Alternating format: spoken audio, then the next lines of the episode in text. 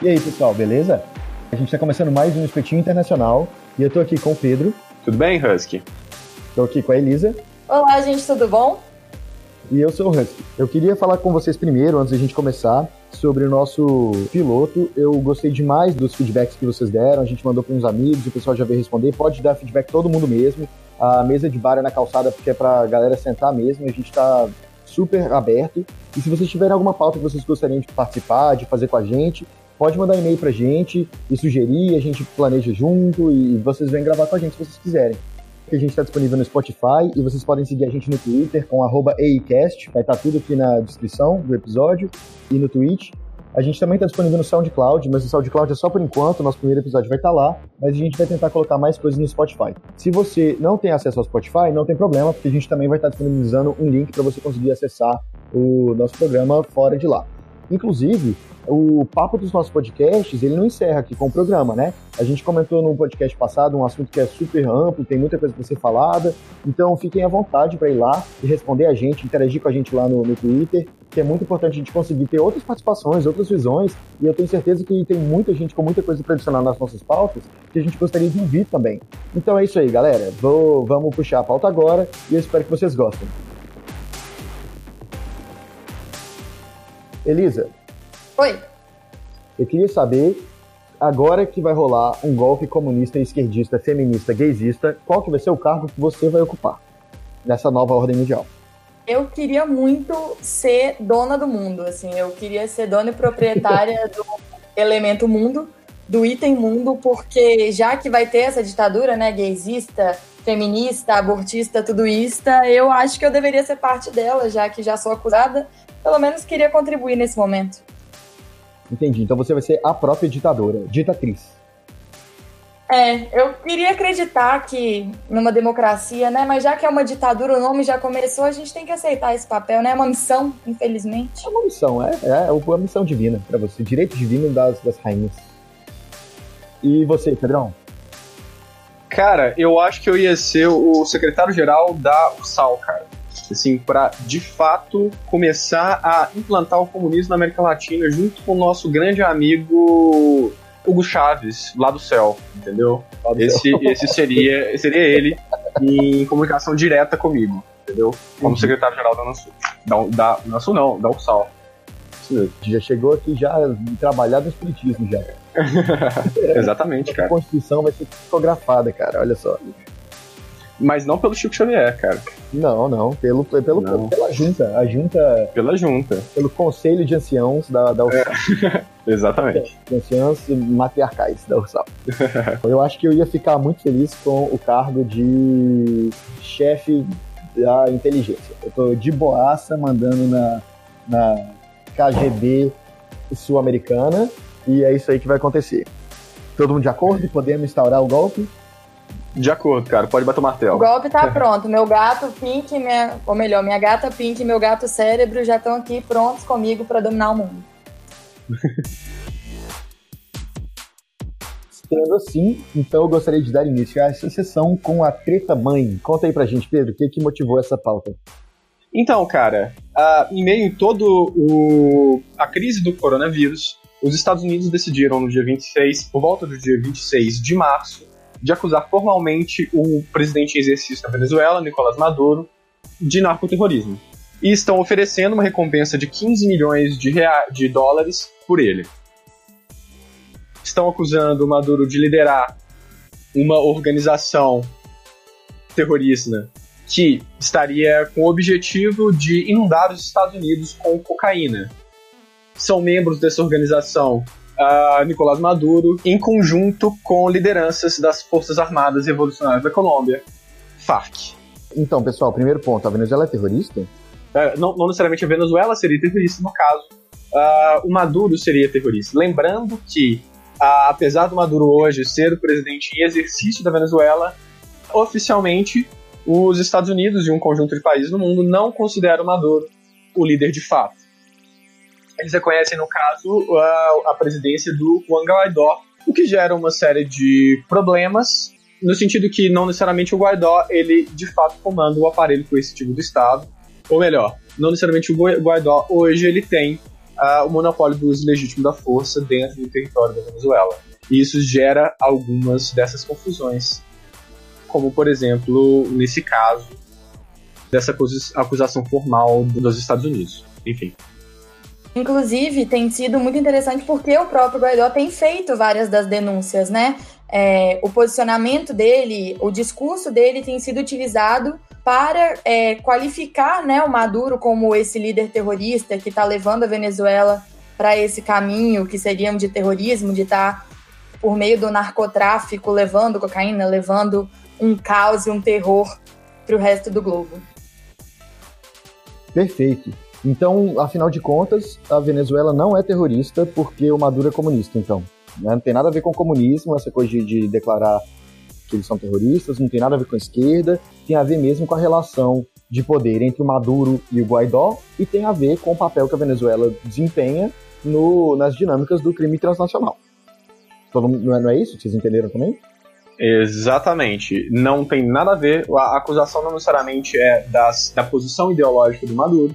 Uh, logicamente, uh, quando os Estados Unidos fala isso, ele está falando de uma parcela significativa da população que tem uma série de um sistema de crenças que coloca o Maduro dentro de uma casinha, mas em termos práticos não é isso que está sendo falado.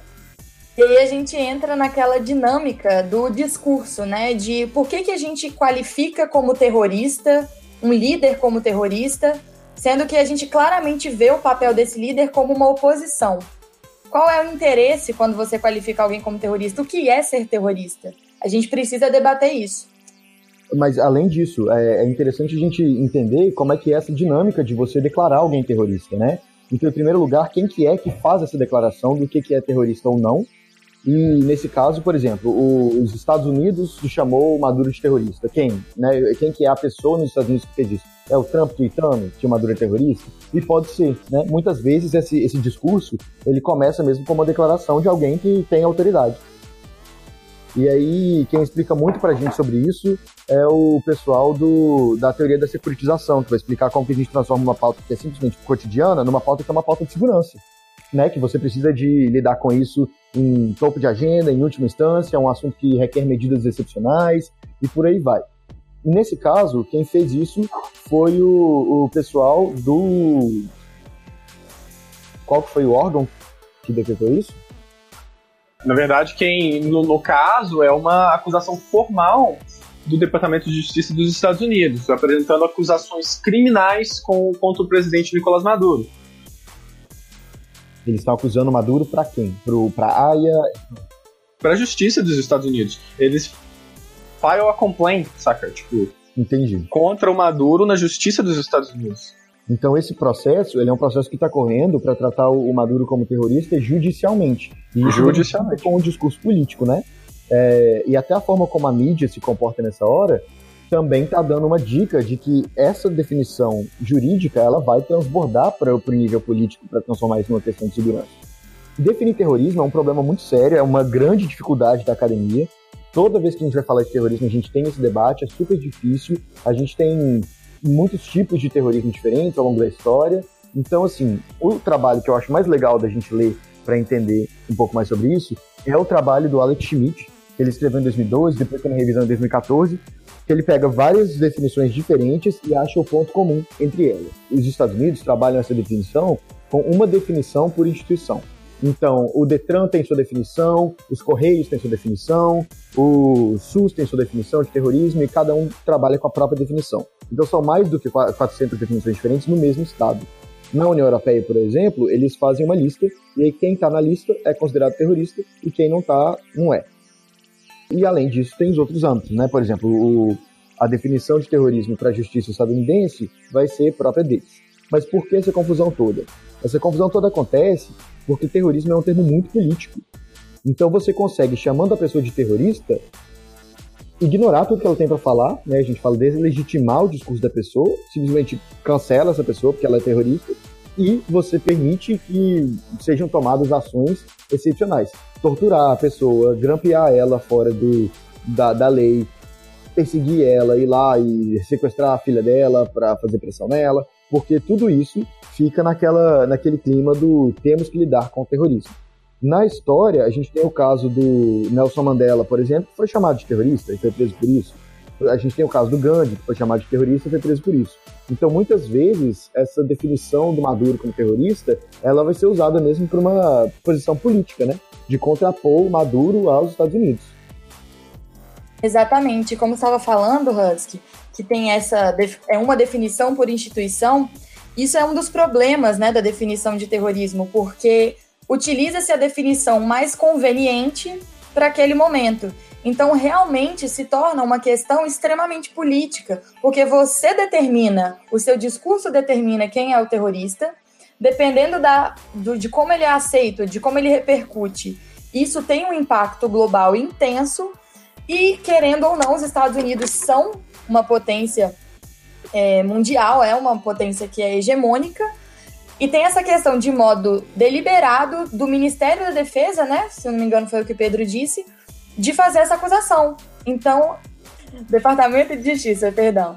Então é muito importante a gente analisar qual é a questão política, qual é o interesse. E, obviamente, a gente aqui está tá tratando de uma questão de oposição. E também é importante lembrar que essa análise, quando a gente pensa no terrorismo atualmente, a gente pensa na ideia de como é, né? Como o terrorismo é, como ele está é, acontecendo diante dos fatos que nós temos e das situações que estamos vivendo. É um pouco complicado quando a gente pensa em teorias de relações internacionais ou teorias políticas no geral, pensar nesse dever ser do terrorismo, né? De como será que nós deveríamos ter um conceito único? Como lidar com a ideia de que são vários conceitos e que eles são convenientemente utilizados? Como qual, qual é o poder do discurso nesse contexto, né? E aí tem um outro ponto ainda, que é, ao mesmo tempo, é importante que a gente tenha essa definição dinâmica, porque o terrorismo é um fenômeno dinâmico. Ele é um fenômeno que opera nas divisas das definições de propósito, porque tem a ver com essa resistência ao sistema, de forma geral. Então, o que os terroristas fazem é exatamente ir navegando o que está entre o legal e o ilegal para tentar ir encontrando uma saída para se, né? É, mas para a gente conversar aqui, eu vou trazer uns pontos que são uns pontos meio que pacíficos da academia, que é meio que o mínimo denominador comum sobre o que é terrorismo, para a gente poder partir daqui. E, e tudo bem. É, por favor, se vocês estiverem ouvindo, ou, se, ou vocês dois que estão aqui comigo também, fiquem à vontade para serem muito críticos sobre essa perspectiva e expandir ela um pouco, e, e enfim, e, mas entendendo isso que tem várias formas de, de definir diferente, de trabalhar diferente. Mas eu gostaria de trabalhar aqui com os seguintes pontos. Em primeiro lugar, terrorismo é uma forma violenta de comunicação que é necessariamente política, que tem o objetivo de mudar a pauta política daquela, daque, daquele Estado, daquela sociedade, e que tem como vítima uma pessoa que não é o fim da ação. Então, assim, se eu, eu sempre falo esse exemplo, né? Se eu odeio Pedro, eu vou lá e assassino Pedro, é um crime de ódio, mas não é terrorismo, porque o meu objetivo era matar o Pedro, eu vou lá e matei. Agora, se eu odeio Pedro, porque o Pedro é, é, uma pessoa que não bebe, e aí eu vou lá no bar de coquetel sem álcool e eu taco fogo no bar, para o Pedro se sentir ameaçado, para eu mandar um recado pro Pedro, aí sim tá mais próximo do terrorismo, porque eu tô fazendo. É, o, o, bar ele é só um meio para eu passar a mensagem pro meu objetivo final. É, eu acho que um exemplo famoso dessa impessoalidade, né, de da pessoa, o alvo não ser o fim, é o exemplo daquele monge de Saigon, que em 1963 promoveu o ato de autoimulação, ou seja, ele se queimou em protesto e ele estava, né, numa posição de meditação. Tem uma fotografia, as fotografias da época são muito icônicas. E o fim dele não era com a morte dele encerrar o conflito de qualquer modo, mas era causar uma comoção global.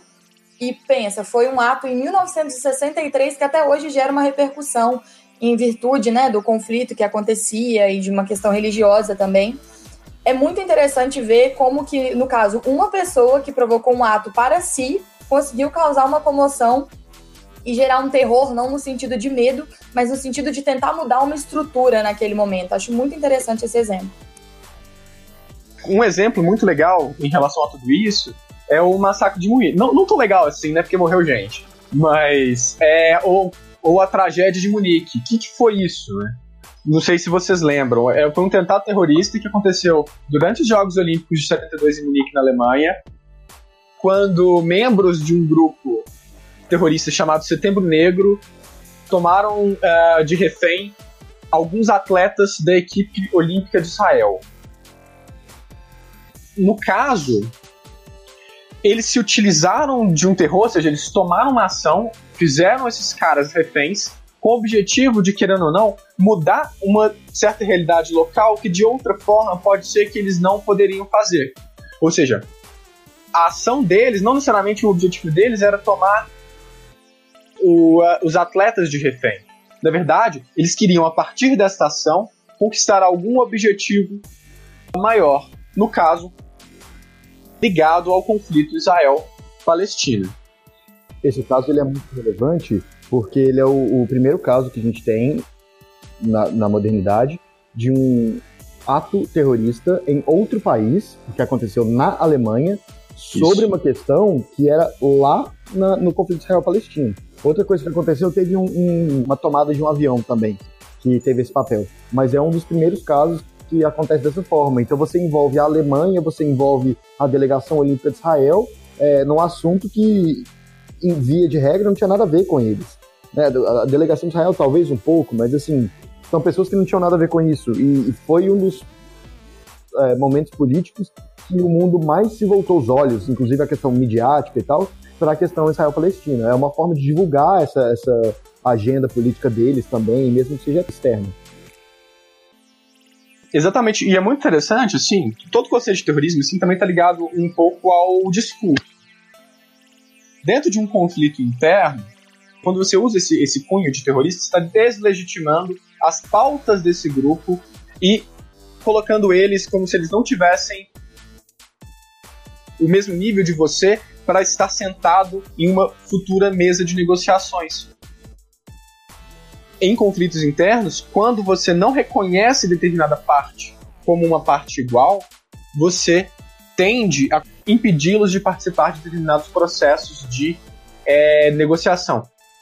Eu falando isso significa que eu estou dizendo que usar da violência é legal? Não. De maneira nenhuma é isso que a gente está falando. A gente está falando que a mesma violência cometida por grupos diferentes podem ter cargas subjetivas diferentes a depender nesse contexto específico. Né? E isso que o Pedro está falando é muito interessante, essa relação do discurso né, com a caracterização de terrorismo e com a caracterização de uma pessoa ou um grupo como terrorista. É muito interessante porque o que ele está falando sobre a deslegitimação é literalmente cria-se uma relação em que, pela palavra terrorista, né? Terrorismo não é uma palavra que a gente associa positivamente, a gente tem um contexto já de, de pejorativo com essa palavra. Então, quando se fala que um grupo é terrorista, nesse caso que ele está falando, né, de uma insurgência interna, de ser terrorista, é interessante a gente pensar que você não conversa com terrorista, né? O discurso que a gente vê na mídia, que a gente ouve, é que terrorismo a gente combate, a gente não conversa. Tem várias frases, várias manchetes de eu não converso com terroristas. E aí entra aquela questão de que você consegue justificar pela segurança do Estado você não dialogar com o terrorista. Porque quando a gente está falando dessa segurança, a gente está falando, olha, a segurança dos cidadãos, mas também da integridade do Estado. E quando você fala que alguém é terrorista, você está defendendo essas duas seguranças. Está defendendo todo mundo. Se é só uma insurgência, uma, um conflito civil interno, você consegue dialogar, você pode dialogar. Se é terrorismo, será que você pode? Isso, essa, esse seu comentário sobre como que o termo terrorismo ele tem uma carga moral negativa, isso é histórico também, porque na época que, nos anos 60, quando a gente tinha terrorismo de extrema esquerda, na Europa, o pessoal, os anarquistas, o pessoal do, do das Brigadas Vermelhas, comunistas e tal, é, e eles eram presos na Irlanda, inclusive, muito do que você via no, nos julgamentos era o pessoal falando assim, eu não sou um assassino, eu sou terrorista porque o terrorismo era, era mais relacionado com essa imagem do, do cara que se sacrifica, do cara que está disposto a, a tá disposto a últimas medidas para uma pauta política de moralidade superior. Então isso é um outro aspecto histórico dessa, definição de terrorismo que eu acho que tem tudo a ver com isso sim. Hoje em dia a gente tem essa é, imagem do terrorista enquanto uma pessoa quase não humana, comumente na, né, no senso comum, conversando nos grupos de família, essas coisas, a gente vê muito pessoal falando, tipo assim, nossa, esses terroristas são muito loucos, nossa, esse povo, nossa, que monstro. E, e tem muito mesmo essa perspectiva de é, uma pessoa que não é humana mesmo, né? Desumanizou total o conceito do. a percepção do que é um terrorista. Então, assim, isso também faz super parte disso que a gente está falando. E aí o que eu acho é que se tem toda essa questão de desumanizar, de deslegitimar, quais são os objetos né, que podem ser acusados de terrorismo? O que, é que vocês acham que pode entrar para essa lista de grupos terroristas, né? É, se os Estados Unidos declara as coisas caso a caso ou é, vai adaptando para cada, cada instituição diferente, ou se a União Europeia vai te incluir ou não incluir na lista, é, quando os Estados Unidos faz esse, esse ataque direto ao Maduro, por que não a Venezuela? E o que, que significa chamar um Estado de terrorista? E quando teve o, a conversa do eixo do mal, lá em, no, depois do 11 de setembro, é, foi uma lista de países terroristas que foram colocados lá, né? Então eu queria comentar um pouco com você sobre como que a gente enxerga isso. Quais são esses objetos que, que podem entrar e até assim, é, o 11 de setembro ele puxou essa pauta para um outro lado, né? É, Husky, tem, tem só uma coisa, porque na verdade os países do eixo do mal, né? Não, não sei se vocês, quem está escutando, também lembra disso, porque é muito, é, muito específico, talvez vocês não lembrem, mas uh, é um discurso do, do Bush, uh, do Bush filho, né? Lá no começo dos anos 2000, onde que, por meio desse discurso, ele uh, acusou determinados países, ele colocou determinados países dentro de um determinado eixo chamado eixo do mal. Se eu não me engano, quem está nessa onda era tipo Irã, Iraque, Afeganistão e etc. Não necessariamente, é, porque é muito difícil você considerar um, Estado em si um terrorista, mas o argumento é que, na verdade, eles, é, eles davam base, eles davam apoio e eles davam suporte a determinados grupos terroristas. Isso é o que vai, por exemplo, uh, justificar uh, aos Estados Unidos a invasão do Afeganistão no começo dos anos 2000. Ou seja, os Estados Unidos invadem o Afeganistão com o discurso de que deve fazer isso para porque o Afeganistão está dando base, está dando é, retiro para determinados grupos terroristas. É, por que, que, é, não necessariamente nesse caso, ele está considerando a Venezuela dentro de um, desse, de um grupo chamado países de eixo do mal. Nesse caso, dessa acusação formal por parte do, do Departamento de Justiça, ele está considerando o Maduro especificamente narcoterrorista. Lembrando que os Estados Unidos não reconhecem Maduro como presidente da Venezuela. O presidente da Venezuela para os Estados Unidos é o Juan Guaidó. Então, nesse caso, funciona da mesma maneira no sentido de que é uma estratégia discursiva por parte dos Estados Unidos muito próxima daquela utilizada para a definição de determinados países como parte de um eixo do mal. Então, Pedro, o que acontece com a Venezuela e o eixo do mal, na verdade, é engraçado, porque a Venezuela nunca foi realmente incluída no eixo do mal enquanto país, apesar de que já tem várias é, críticas sobre a Venezuela apoiando o, os terroristas. Né? É, quando a gente fala os terroristas, gente, tem grupos terroristas, eles são muito diversos, mas é muito comum a gente falar os terroristas ser essa coisa meio fantasmagórica e indefinida mesmo. E a Venezuela foi acusada várias vezes de apoiar os terroristas do Oriente Médio, tá? É, inclusive Hezbollah e Al-Qaeda e etc. Se vocês gostam de cultura pop, assistem série, uma das séries que eu mais gosto, é muito, muito, muito boa essa série, eu vou indicar ela no final também, mas é Homeland, que é uma série muito legal, eu comento um pouco mais sobre isso no final, só que eu tô citando isso agora por quê? Porque tem uma temporada que tem um pedaço que se passa na Venezuela. É, então, até na cultura pop já tem essa conexão da Venezuela com os terroristas islâmicos e, e tudo mais. Contudo, o, a, a, Venezuela nunca foi incluída na, no eixo do mal e o Hugo Chávez rebateu essa, essa ideia do Bush de eixo do mal falando do eixo do bem que incluía Bolívia, Cuba e Venezuela na época. E também teve o eixo da paz, que seria França, Alemanha e Rússia, que iam estar, tá, tipo, se apoiando contra a doutrina do ataque pre preventivo do Bush. Isso tudo tá na, na Wikipedia, tão fácil que é de achar. Mas é, por que, que eu tô puxando esse apêndice do que você falou? Porque, na verdade, a gente vai ver que não tem muita regra para definir para quem que você pode chamar de terrorista, né? A gente já falou que chamou uma lista de países, a gente já falou que chamou grupos terroristas, a gente já falou que chamou pessoas, indivíduos, tipo foi o caso do Bin Laden, né? É, então, a Al-Qaeda é terrorista, mas a gente está caçando o Bin Laden. Então, assim, não tem muita regra mesmo não para quem pode ser chamado de terrorista. Vai a critério do, de quem tem o poder do discurso, como a gente já comentou várias vezes, né, que é uma ferramenta discursiva. Se quem tem o poder discursivo pode de, apontar o dedo e determinar a qualquer momento quem que é essa pessoa que ele vai deslegitimar, a definição de terrorismo é muito séria e ela é muito perigosa. Então, quando os Estados Unidos apontam o dedo para o Maduro e falam esse cara é um narcoterrorista, isso tem um impacto muito real, tem muito potencial de impactar a realidade de, de uma forma séria. Não quer dizer Terceira Guerra Mundial, tá? Mas é uma coisa séria. E pensando aqui nesse momento, depois da fala do Husky, pensando assim no poder como uma relação social de influência e que o discurso é um mecanismo de poder, quando a gente pensa em eixo do mal, implica que existe um eixo do bem. Então, quando ele citou os outros, né, o eixo da paz e toda essa tentativa de mudança de discurso, fica muito claro tanto que é política, o tanto que é uma manifestação de poder, a definição, né, você apontar quem é terrorista e sustentar esse argumento.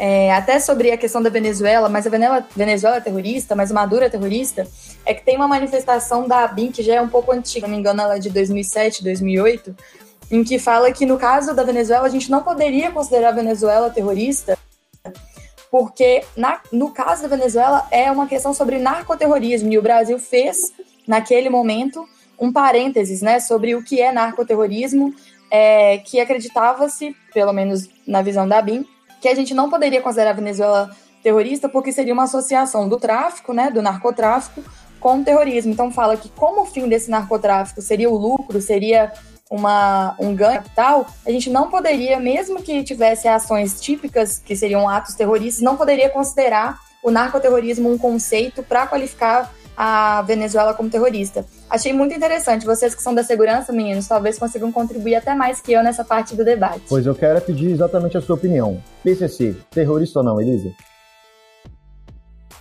Eu acho que não. Eu não, não concordo com a ideia de ser terrorista, porque também não é uma prática do Estado. Além de que eu não vejo a ação concreta, eu não vejo é, o, a manifestação, de acordo com os conceitos que nós trouxemos aqui, para gerar essa comoção, para gerar esse terror. Eu vejo muito mais um conflito interno que tem sido é, divulgado externamente, uma ingerência é, no, de cunho de influência, de cunho midiático e discursivo na, no governo interno, na, nas questões domésticas da Venezuela, muito mais por ser uma oposição do que realmente por.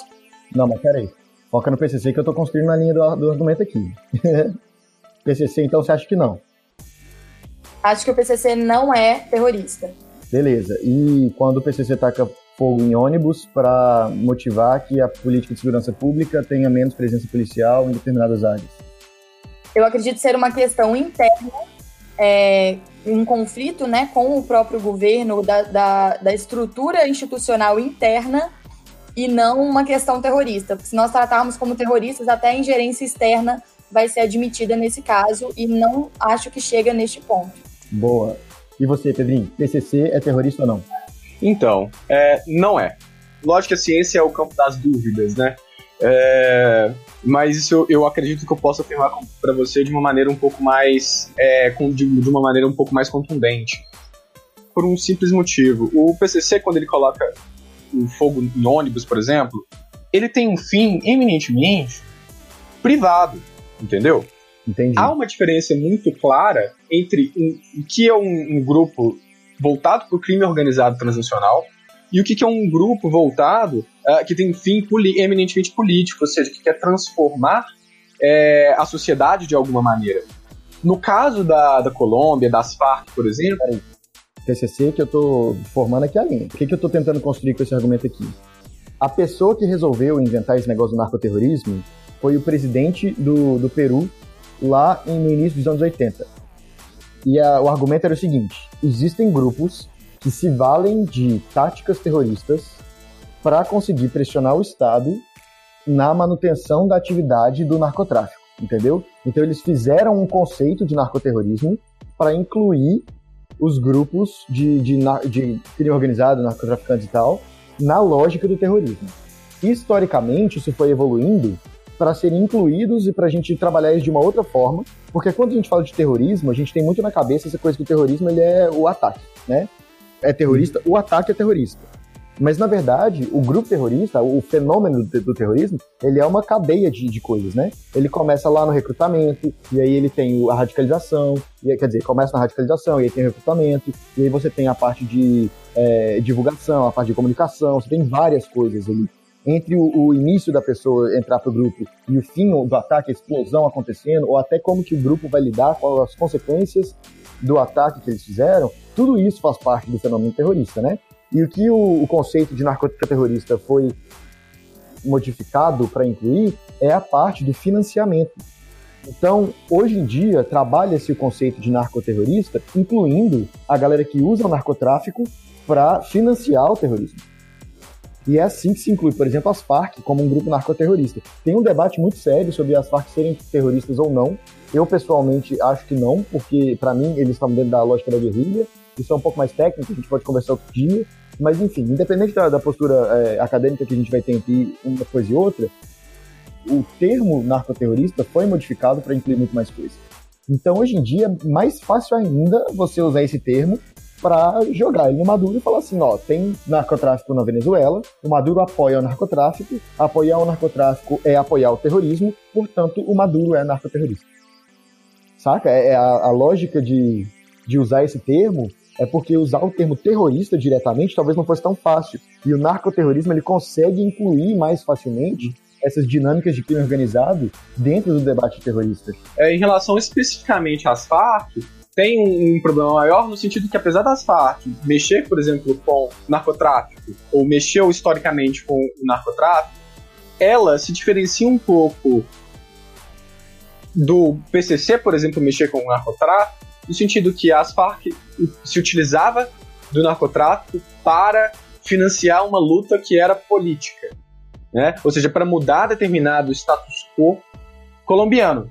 Você pode me falar que é ilegítimo o uso da força no caso de um grupo uh, não estatal, claramente, para atingir esse objetivo ou não. Mas o fato é que as Farc, naquele momento, se utilizou do narcotráfico para alcançar, para financiar uma luta que era minimamente política. Né? Então tem toda essa confusão também. Então lá nos anos 80, talvez a FARC nem entrasse tanto. Talvez a FARC de hoje em dia, ou, aliás, talvez a FARC de cinco anos atrás, que ainda estava ativa e que tinha o narcotráfico como financiamento, no, no início dos anos 80 nem coubesse muito na definição de narcoterrorismo, mas definitivamente ela cabe agora nessa lógica de que você se financiar com narcotráfico é parte do, do da, da cadeia do, do narcoterrorismo. Né? Uhum. Então, assim, eu acho que. Por isso que eu puxei a do PCC, porque eu concordo com a análise de vocês de que o PCC não é terrorista, porque mesmo quando eles fazem pressão para uma mudança na agenda política, o objetivo final deles é um objetivo de grana. Os caras querem ganhar dinheiro com o narcotráfico, né? Mas da uhum. mesma forma, foi o, o motivo do, do, do surgimento do termo narcoterrorista. Queria até puxar um, um assunto que são essas classificações todas de terrorismo, né? Ecoterrorismo, narcoterrorismo e como que a gente faz essas classificações. Eu já vi vários, várias formas de fazer essa classificação diferente. E isso é meio que freestyle mesmo, assim, cada um que está pesquisando vai fazer o seu, o seu recorte da forma como achar melhor. Isso é muito natural das pesquisas humanas, né? A gente precisa colocar recorte nas coisas para a gente conseguir categorizar as coisas de uma forma mais fácil para aquele é, artigo específico. E isso impacta na forma como a gente vê as coisas sim. Mas é, tem gente que vai categorizar baseado no, na agenda. Então você tem terroristas que estão falando de é, islamismo, você tem terroristas que estão falando de moral cristã, que é o, o pessoal anti-abortista, que é o pessoal é, anti-LGBTQ e tudo mais.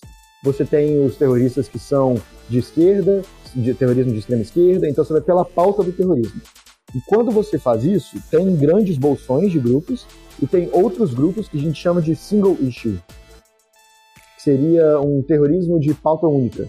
Né? E aí esse terrorismo de pauta única ele vai incluir o narcoterrorismo e vai incluir, mais ou menos, né? E vai incluir o ecoterrorismo também, esse pessoal do é, anti-aborto também é uma pauta única. Nem sempre é só essa, né? Mas assim, é, via de regra, acaba por aí. Outra coisa que a gente tem para categorizar os grupos também é pelo tipo de alvo. Tem grupo que só vai atacar alvo do governo, tem grupo que só ataca alvo militar, tem grupo que só ataca é, alvo internacional. Então, dependendo dos alvos que o grupo seleciona, a gente também consegue categorizar e fazer esse recorte para a gente conseguir entender, até para os análises de risco, isso é muito interessante. É, outra forma é pelo método, grupo que faz homem-bomba, grupo que faz igual o Ira fazia, por exemplo, que coloca a bomba lá, mas liga para a polícia para avisar onde está a bomba e ensina como desarmar, né? Porque está fazendo uma violência, um, um ato violento, mas o objetivo final não é que a bomba detone, mas só a mobilização mesmo das pessoas ali em volta e a comoção que aquilo vai gerar. O medo, né? Gerar o medo, mas não precisa necessariamente estourar a bomba. Então, dependendo do método, a gente consegue classificar também. Então, existem várias formas diferentes de classificar isso. E o narcoterrorismo, ele é uma forma que está focando, hoje em dia, na parte do financiamento. O Estado Islâmico, por exemplo, na época que, que eles estavam bem grandes lá na Síria, a maior parte do financiamento deles não vinha do petróleo, vinha do imposto que eles cobravam dos vilarejos que eles estavam tomando conta. O petróleo era mínimo, apesar deles fazerem grana com petróleo, não era tanto. A, aliás, até a venda de arte e de peças de museu, de tempo que eles né, levavam para vender nos mercados clandestinos, dava mais dinheiro do que o petróleo. Então, assim, se você vai real usar o, o financiamento como um recorte, você consegue ver várias dinâmicas diferentes e pensar em várias estratégias diferentes para combater esses grupos do que se você focar na agenda. E isso já dá uma dica para a gente também do que, que significa o Maduro estar tá sendo indicado como um, um ator, o Maduro ser uma pessoa narcoterrorista, né? Assim, de uma forma ou de outra, se ele é narcoterrorista, talvez faça sentido a partir dessas taxonomias criadas uh, ao longo do tempo. Mas, para a gente entender esse caso, é o Departamento de Justiça dos Estados Unidos. No momento em que ele está acusando o Maduro de ser narcoterrorista, ele está uh, se posicionando e tentando pautar determinados debates. Quer dizer que, na prática, pode dizer que Maduro não seja, de fato, um narcoterrorista mas na medida em que uh, o Departamento de Justiça dos Estados Unidos passa a considerar Maduro um narcoterrorista, há uma carga muito grande nessa palavra que serve para determinados propósitos políticos por parte dos Estados Unidos. E por isso que essa estratégia se aproxima de maneira muito grande da estratégia do eixo do mal utilizada pelo Bush ali nos anos 2000. Mesmo que naquela época tenha sido uh, o Estado e não necessariamente uma pessoa uh, ou um estadista em particular. Então, aí eu tenho, na verdade, um, um, uma fofoca para compartilhar com vocês aqui. Os Estados Unidos cheiram cocaína antes do Maduro, sabe?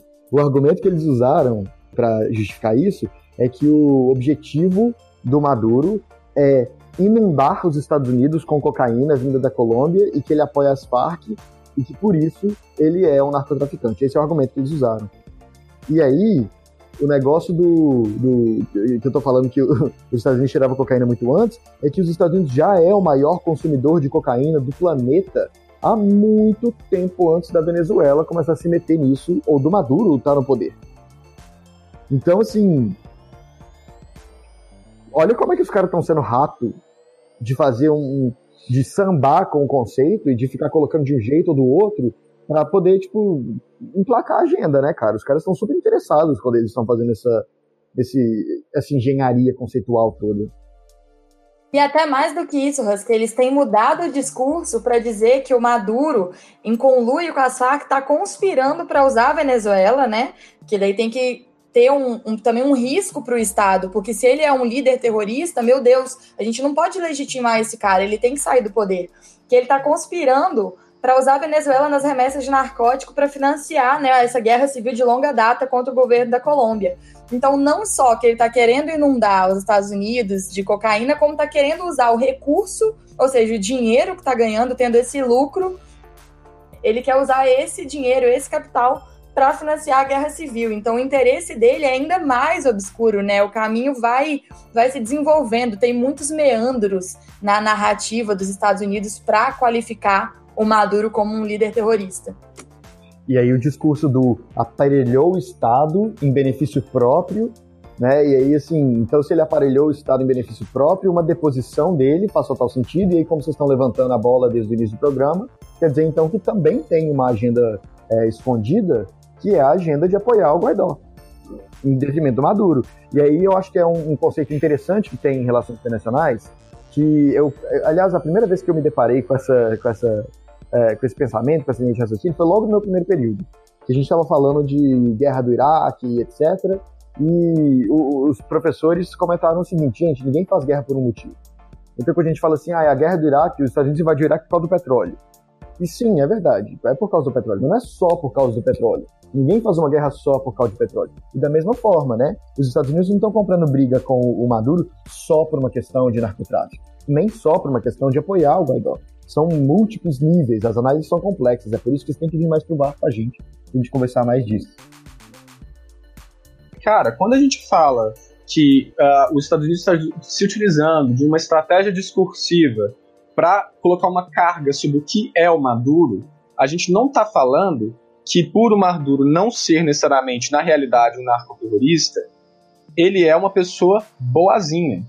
Né? A gente está falando que não é passar pano para Maduro, não é passar pano para comunista, não é querer criar ursal, nem nada disso. A única coisa que a gente está falando é que um determinado ator está, a partir de um discurso, colocando uma carga subjetiva e ideacional para significar um outro ator e, a partir disso, ter algum resultado político que no caso pode ter a ver com deslegitimar perante a sociedade venezuelana e a sociedade internacional o Maduro como líder de direito. E isso gera ganhos e perdas para os Estados Unidos em meio a toda essa situação, né? Ou seja, há um interesse muito claro dos Estados Unidos ao fazer isso de tentar de uma maneira ou outra influenciar determinados cursos políticos dentro da Venezuela né? E é, é, muito interessante como que esses termos eles acontecem. Não é porque os Estados Unidos é o bastião da, da democracia e da liberdade, porque isso, na verdade, é, há algum tipo de seleção.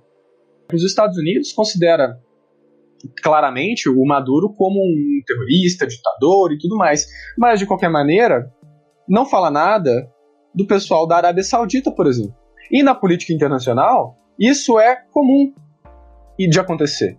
Né? Muitas vezes esse discurso da democracia, o discurso da ditadura, ele é utilizado em alguns casos e não em outros.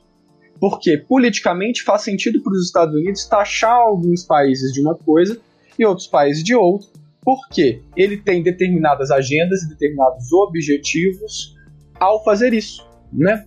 Faz sentido para os Estados Unidos falar que a, Venezuela é ditadura, falar que a Coreia não sei aonde é ditadura, mas não faz sentido da política externa estadunidense falar que a Arábia Saudita é uma ditadura, porque tem determinados padrões políticos no Oriente Médio que a Arábia Saudita se alinha aos Estados Unidos e politicamente seria um custo muito grande para os Estados Unidos ir contra a Arábia Saudita do jeito que faz com esses outros países.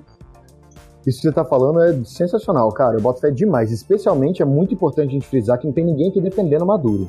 A gente não está defendendo Maduro. A gente está explicando como que chamar o Maduro de narcoterrorista tem ganhos para os Estados Unidos e como que isso tem uma dinâmica que está aí por trás. E aí eu queria conversar com vocês aqui rapidinho se vocês já assistiram Game of Thrones. Você já assistiu Game of Thrones, Elisa? Já adoro Game of Thrones. Assim, na verdade, na última temporada eu fiquei nervosa, mas eu gosto sim. Eu só tô com raiva do, do R.R. Martin lá porque o filho da mãe ele não termina de escrever, velho. Nem na quarentena, cara. Assim, velho, se a gente terminar essa. passar a crise do Covid e ele não lançar o livro, cara, pelo amor de Deus. Se ele não morrer antes, hein? Se, é, se ele não morrer antes, de Covid é. ainda. Por favor, não, velho. Eu tô perguntando pra vocês, porque eu não achei muito. Eu achei muito legal, muito bom. Mas eu não achei tão incrível quanto a maior parte das pessoas, não. Primeiro porque eu sou nerd, então eu joguei muito RPG na minha vida. É, e depois porque a gente é formado em relações internacionais. Então, em termos de treta política e gente passando a perna nos outros, isso acontece na minha vida toda semana, né? Eu tô vendo isso acontecendo no mundo o tempo inteiro. Então, para mim, nem a parte de fantasia do, do, Game of Thrones é muito inovadora, nem a parte das tretas políticas que acontecem. É muito legal, a série é muito divertido mesmo. Mas, assim, é muito natural essas coisas acontecerem na dinâmica internacional. E eu tô comentando isso agora pra gente também é, é, tirar um pouco essa carga de, nossa, como os Estados Unidos são é, cruéis, e olha como eles são moralmente é, impuros, e de certa forma são mesmo, mas assim, a gente está falando de uma disputa de poder que acontece no sistema internacional, então é muito interessante a gente conseguir olhar para esses atores como atores auto-interessados, que estão querendo ganhar alguma coisa com essas estratégias. Isso ainda nesse argumento, né, de que a gente não está defendendo Maduro. Pode ser que Maduro seja um anjo, pode ser que ele seja um monstro, não tem nada a ver com isso. E provavelmente ele não é nenhum, nem o outro, ou os dois, né? É, o que a gente está falando é como é que está funcionando essa dinâmica de poder nessa relação e tal. E assim, é, isso eu acho que tem muito a ver com as conversas que a gente tem sobre demonificação e essas coisas de eu e outro, né? Como que a gente contrapõe esses papéis. É claramente uma postura cínica que acontece, né? Assim, você de maneira muito objetiva, você não fala que você está fazendo isso, mas no momento em que você não deixa claro, e, e é, é, parte da política, não deixar claro as suas intenções. Na verdade, a, quando ele usa uh, determinadas uh, nomenclaturas, ele está tentando legitimar perante a sua população determinados atos. É uma cara, é cínico pra caramba, é, mas faz parte da via política. O que é um grande problema, talvez, é que se o líder ele não percebe e quando ele incorpora essas essas demonizações do outro como algo estritamente real.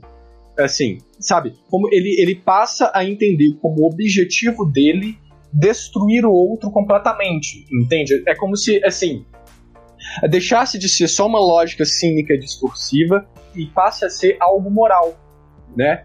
Uh, ou seja, a gente vai destruir. Eu considero um exemplo claro. A gente tem um sistema internacional uma série de países com diferentes sistemas políticos diferentes. Sério. Um, é, um são ditadura, outros são democracias. Ponto. Se eu passo a colocar, me colocar, entender que a democracia, para mim, que é, que é o meu objetivo, que é, a, está dentro do meu sistema de crenças, como um valor moral universal, e eu começo a agir em todos os estados não democráticos declarar guerra, por exemplo, cortar as relações, o que eu estou fazendo é indo contra o meu próprio objetivo nacional. Eu estou considerando a minha crença pessoal como se fosse uma crença universal. Isso é um problema. Uma outra coisa é você taxá-los de alguma coisa para conquistar algum tipo de benefício político. Entendeu? Tem uma, a, tem uma linha muito tênue entre uma coisa e outra, mas é mais ou menos isso. Por exemplo, é muito claro, e eu vejo aqui no Brasil, de, direcionando um pouco a, a, fala, é muito claro, por exemplo, nos últimos anos, um processo talvez de securitização do PT. Ou seja, deixar o PT passa a ser não necessariamente um adversário político, mas um inimigo político que deva ser eliminado ou de, sei lá, algumas pautas da esquerda, por exemplo. Ou seja, vale tudo. Eu posso colocar Bolsonaro no poder para tirar determinado grupo político que levou o, o país ao caos, saca? E tudo isso é, é, é um discurso que é construído ao longo do tempo. Ou seja, vale a pena votar num cara que é escroto pra caralho, que já falou que queria ditadura, que é, nunca fez nada na vida, que vai metralhar a oposição, que vai fazer tudo para tirar um partido que tem seus tem seu, seus ganhos, tem suas perdas, tem suas falhas, tem tudo, mas que querendo ou não, tá dentro de uma, uma lógica democrática. Sempre foi um adversário político. Né? Ou seja, a partir do momento que você considera ele como o pior dos maus, você securitiza o determinado partido, você legitima uma ação de cunho consequencialista. E o que, que eu quero falar com isso? Vale tudo para tirar o PT. Vale tudo para tirar esse partido aí, que é o tudo do mal, saca? É o, é o Thanos do Brasil, saca? Então, assim, é, eu, eu saí um pouco do tema, mas é porque isso fica tá no meu coraçãozinho, eu queria externar para vocês, assim. Porque quando você faz isso, meio que você está usando. O que, que eu, quando, quando, eu falo de lógica consequencialista, o que, eu quero dizer? Uh, talvez vocês, os ouvintes, assim, eles não estejam familiarizados com, a, com esse termo. Uma lógica consequencialista, ela preza para o fim. Ou seja, não importa os meios que eu utilizo para chegar a determinado fim. O que importa é eu atingir o fim. Então, se você considera o PT a pior coisa que aconteceu no Brasil nos últimos 20 bilhões de anos, você aceita votar em um cara tipo Bolsonaro para tirar esse mal maior. E aí a gente chega na crise de Covid uh, com uma quase falência do governo Bolsonaro, sabe? Aceita-se tudo para tirar, ou aceitou-se tudo para tirar algo que era melhor. Gente, eu nem sou petista, velho. Saca? Isso é deixa claro, cara. Isso não, é, não, é, não tem a ver com oposição política, nem nada, saca? Não é defender o PT, né? É o que eu tô falando. Você pode achar o PT o pior, o pior é, partido de todos, mesmo é. que seja um partido muito ruim. A gente está falando mesmo de como que o discurso vai formando essa postura, é. né? É, eu, eu ainda acho que a securitização uhum. foi com a corrupção e não necessariamente com o PT. E o PT foi o bode expiatório da corrupção, né? É um discurso de, de securitização da corrupção e uma prática de securitização do PT. Mas eu boto fé, velho. Eu acho que tudo isso que você falou é 100% tem a ver com o assunto. Que é isso que tá rolando mesmo. É, são os Estados Unidos securitizando e falando de terrorismo e justificando medidas excepcionais em relação ao Maduro para poder enquadrar outras pautas. E essa é uma estratégia, gente, que é muito atual, né? A gente muda é, de daquele debate de eu, outro, que é um debate ainda saudável, que você ainda fala da oposição, que você tenta é, ganhar, né? Ganhar no discurso pelas qualidades, pelos feitos, pelas características que são positivas, enquanto tenta deteriorar do outro, mas você vira essa dinâmica de amigo e inimigo, só que é exatamente o que o Pedro falou, é, que quando você insiste na demonificação do outro, você acaba é, procurando e seguindo uma linha de extermínio desse outro, né? E vindo para as alegorias aí que tá todo mundo usando, vira uma coisa profecia de Harry Potter, né? Um não poderá viver enquanto o outro sobreviver. Enquanto você não exterminar o outro, você continua nessa luta, você tem um motivo para ter um combate, e isso também é uma estratégia extremamente brilhante, se a gente for pensar, para desviar o foco de outros assuntos e outros temas que são é, importantes para a agenda. Então você para de falar de desigualdade, você para de falar de desemprego, você para de falar de todas as outras questões de investimento que você deveria fazer em educação, em saúde, enfim, porque você tem esse inimigo em comum. É muito mais interessante saber que o inimigo, que o terrorista está sendo combatido e exterminado, do que cuidar dos assuntos domésticos. É uma importante estratégia, né, o discurso do terrorismo, para você acabar tirando o foco das questões domésticas, das questões internas. E isso, em tempos de Covid, por exemplo, em que os Estados Unidos está com um número de mortos alto e está fazendo toda essa prática de é, pegar né, conteúdo dos outros, interceptar é, materiais, é muito interessante você ter esse discurso aí na pauta para chamar a manchete e não colocar na manchete que seu presidente está interceptando máscaras e tirando dos outros. Aliás, é, isso também chuta da sua tabelinha de possíveis soluções uma das soluções mais clássicas de, de combate ao terrorismo, que é incluir o terrorista como um grupo político é, razoável, né? Que foi o que fizeram com ETA, foi o que fizeram com IRA e foi o que fizeram com as Farc. E nesses três casos deu certo. É, nem sempre dá certo, tá? Nem sempre é a melhor política mas nesses casos deu certo e é uma, uma estratégia muito comum. A partir do momento que você tem essa, como a Elisa disse, a profecia Harry Potter, que é ou o PT, ou o Bolsonaro, ou o Maduro, ou o Guaidó, você perde em, em espaço democrático, né? Porque então eles não podem conviver, então não pode ter esse debate político. E, e aí, assim, quando fazem isso, quando viram para a parte e falam assim, ah, vocês querem uma Colômbia comunista? Então faz o seguinte, funda o Partido Comunista da Colômbia e para de lutar essa guerra com a arma, cara. Vem lutar essa guerra com apoio populacional de verdade. Vamos fazer isso de um jeito democrático. E se no passado não tinha espaço para esse é, debate democrático, por isso que vocês foram fazer guerrilha e tudo mais, agora tem. E isso de fato desmobilizou as Farc, porque é uma, uma questão real. Você reduz a, a intensidade do conflito parando de chamar o inimigo de monstro, de terrorista, de uma pessoa que você não vai conversar, e você vira pra ele e fala assim, na moral, senta aqui então vamos falar o que, que você quer. Mas não numa, num debate de, é, de, de, assim, de demanda de pessoas que estão com reféns. Num debate de, tipo assim, então apresenta isso pauta, cara. Você tem essa ideia maravilhosa de, sei lá, o Estado Islâmico tem essa ideia maravilhosa de califado perfeito, moralmente superior. Quem que quer morar aí nesse seu califado? Tá vendo? Ninguém. Então, tchau. Sabe, assim, você traz essa pauta pra mesa real. E isso realmente desmobiliza o, alguns desses movimentos. É, E aí o que eu queria levantar é como que quando os Estados Unidos viram e falam assim, olha, os terroristas são, eles querem destruir o Ocidente. O que fica implícito é que nós queremos proteger o Ocidente. Como quem diz, se quando o Bush vira e fala que o objetivo dos terroristas é destruir o Ocidente, ele está indiretamente falando que o papel dos Estados Unidos então é proteger o Ocidente. Ele não fala isso com essas palavras, mas ele está falando isso. É, isso a gente chama de não discurso. E, e, aí, assim, toda vez que você vai categorizar o seu inimigo, especialmente nessa é, lógica de nós contra os outros, tudo que você fala sobre ele, você está falando negativamente sobre você. Se ele é louco, eu não sou louco, eu sou racional. Se ele é histérico e descontrolado, eu sou uma pessoa é, com perfeitamente no controle de mim mesmo e uma pessoa estável.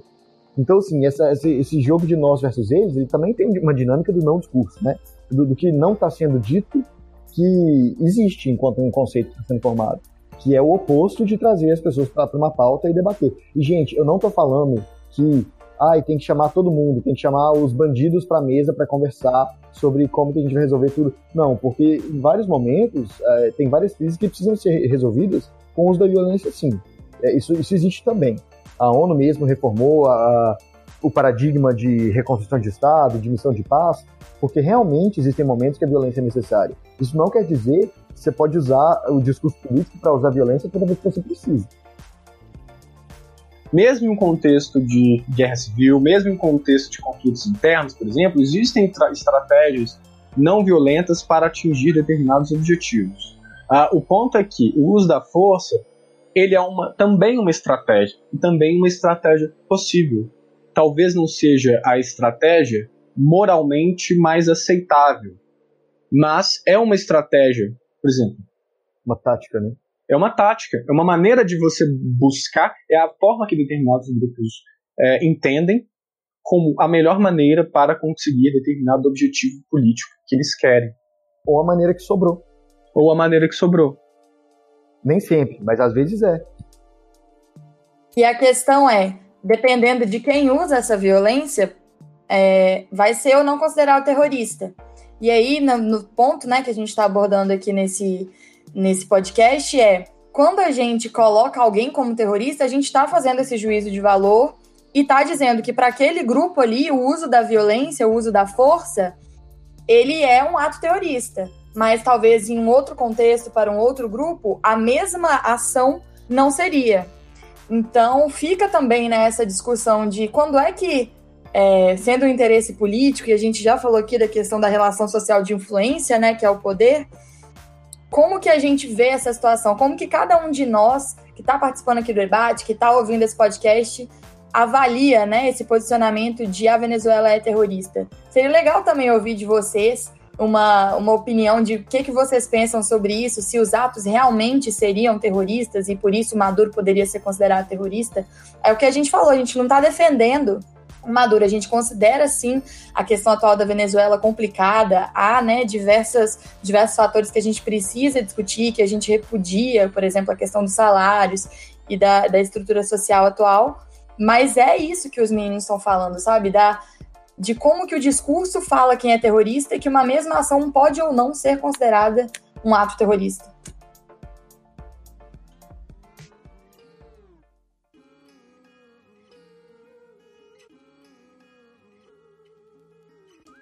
Eu vou aproveitar a sua deixa, Elisa, e eu acho que a gente já pode ir caminhando para uma conclusão, porque o nosso debate aqui já foi bem legal, acho que a gente já conseguiu cobrir vários assuntos, e os assuntos que a gente não cobriu ainda, galera, vai comentando no Twitter aí e já vai participando, porque nós estamos interessados demais em saber o que vocês pensam, o que vocês acharam e tudo mais. Já falei e reitero o convite para vocês virem aqui com a gente.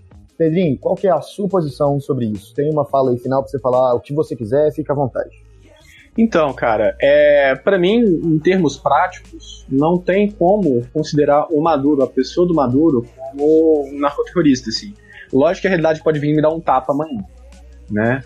Mas nesse momento, eu acho que para mim é uma estratégia discursiva dos Estados Unidos. Seja, a minha visão é que é, é o uso da palavra, o uso do conceito uh, ah, para formar determinado discurso, para atrelar o Maduro determinadas uh, cargas subjetivas e assim uh, legitimar determinadas ações em âmbito político, né? Então a, a, minha, a minha conclusão ela é, é, basicamente essa, saca? Que na verdade não muda nada, saca? Eu não, eu não acho que seja o caso, não acho que Maduro seja terrorista, etc. Então é mais um, uma tentativa por parte dos Estados Unidos de produzir ou reforçar determinado discurso para atingir é, determinado objetivo em âmbito político. E você, Elisa, como é que você, o que, que você pensa sobre isso? Eu concordo com o Pedro, acredito que seja uma estratégia né, dos Estados Unidos para é, demonizarem, para tornarem essa liderança o inimigo e, obviamente, para legitimarem o outro líder que eles apoiam, que se autoproclamou é, liderança. Então, é um discurso que eu vejo feito para criar esse cisma e para indicar qual é o posicionamento, qual é o apoio dos Estados Unidos, e claramente não é o Maduro. Então, eu, eu não considero que ele é um narcoterrorista e que os atos dele, né, é, seriam com esse fim, pelo menos ao que eu vejo até agora, como o Pedro falou, eu posso também estar enganada e ser provada disso no futuro.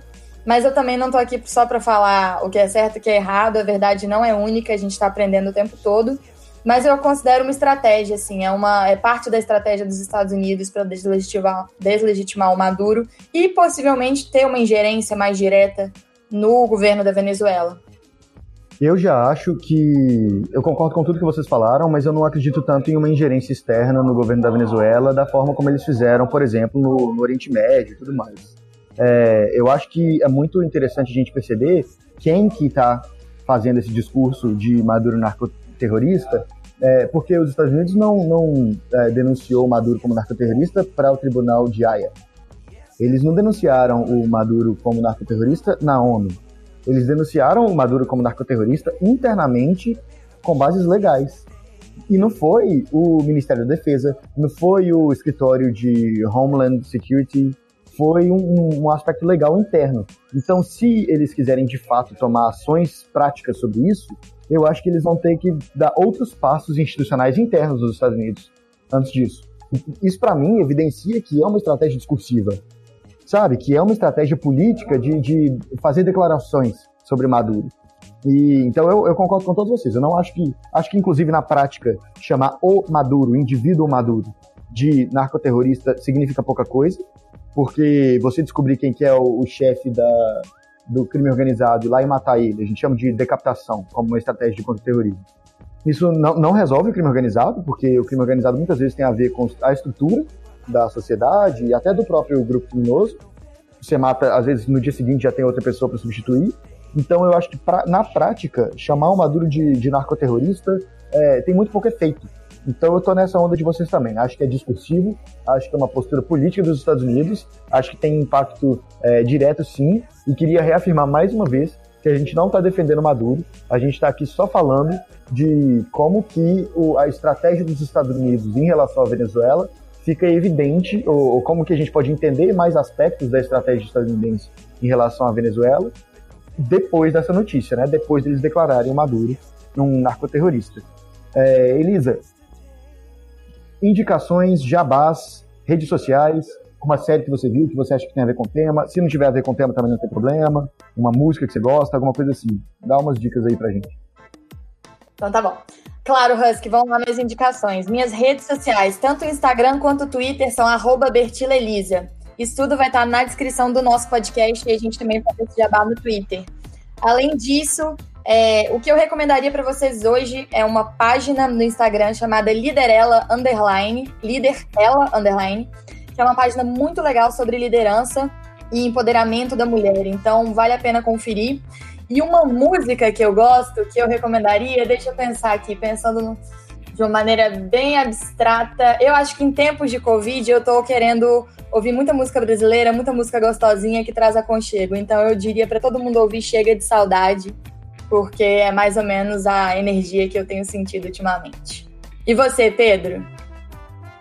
É, então, Elisa, quem puder, me, me segue lá no Twitter, arroba Rocha. E em relação à série, cara, eu tô, eu tô vendo esses dias, eu tava vendo Castlevania, cara, na Netflix, animação. Eu não sei se vocês já vocês viram, mas vejam que é muito legal. Me lembrou muito, assim, eu não sou do Castlevania das antigas, não, porque eu, eu não sou muito gamer, assim, né? Mas é, eu cheguei a jogar no Xbox 360 o jogo do Castlevania e para mim foi, foi, um dos melhores jogos que eu joguei na minha vida. Assim. Minha, meu conhecimento do jogo é parco, assim, mas quase nada. Mas dos jogos que eu já joguei, o Castlevania do Xbox era maravilhoso. E aí eu vi a, a, que a Netflix lançou a terceira temporada agora, falei, pô, que legal, vou assistir. E achei fantástico, muito legal, muito, uma nostalgia bacana. E é isso, cara, fica a dica aí. É Castlevania na Netflix. Beleza, pegando sua onda para falar de jogos, eu vou indicar para vocês o podcast Press Start 2, que é um podcast de desenvolvimento de jogos, e lá eu também faço parte de um programa que chama Mundo Aberto, que a gente pega os jogos e vai debatendo em cima dos jogos as questões políticas, as questões que também existem no mundo real, fazendo uma comparação um com o outro. Eu acho bem interessante. Se vocês quiserem me ouvir mais, podem me ouvir lá. E sobre séries da Netflix que eu acho interessante a gente assistir agora, é, por causa desse nosso papo, eu acho que Homeland é muito legal, eu gosto demais dessa série, é uma das minhas séries favoritas. Tem um, um documentário, esse eu não sei se vai estar no Netflix, mas chama Como Ficar Rico Sendo um Chefão das Drogas que é a história de um cara que nos anos 80 ele começou, é, é um estadunidense que nos anos 80 ele começou a ganhar dinheiro com, como traficante.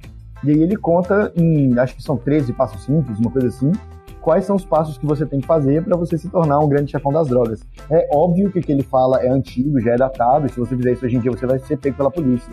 Não usem drogas, não sejam criminosos, não compactuem com o crime organizado, galera. Não se apaixone. Não se apaixone, tá e não vale morrer. É.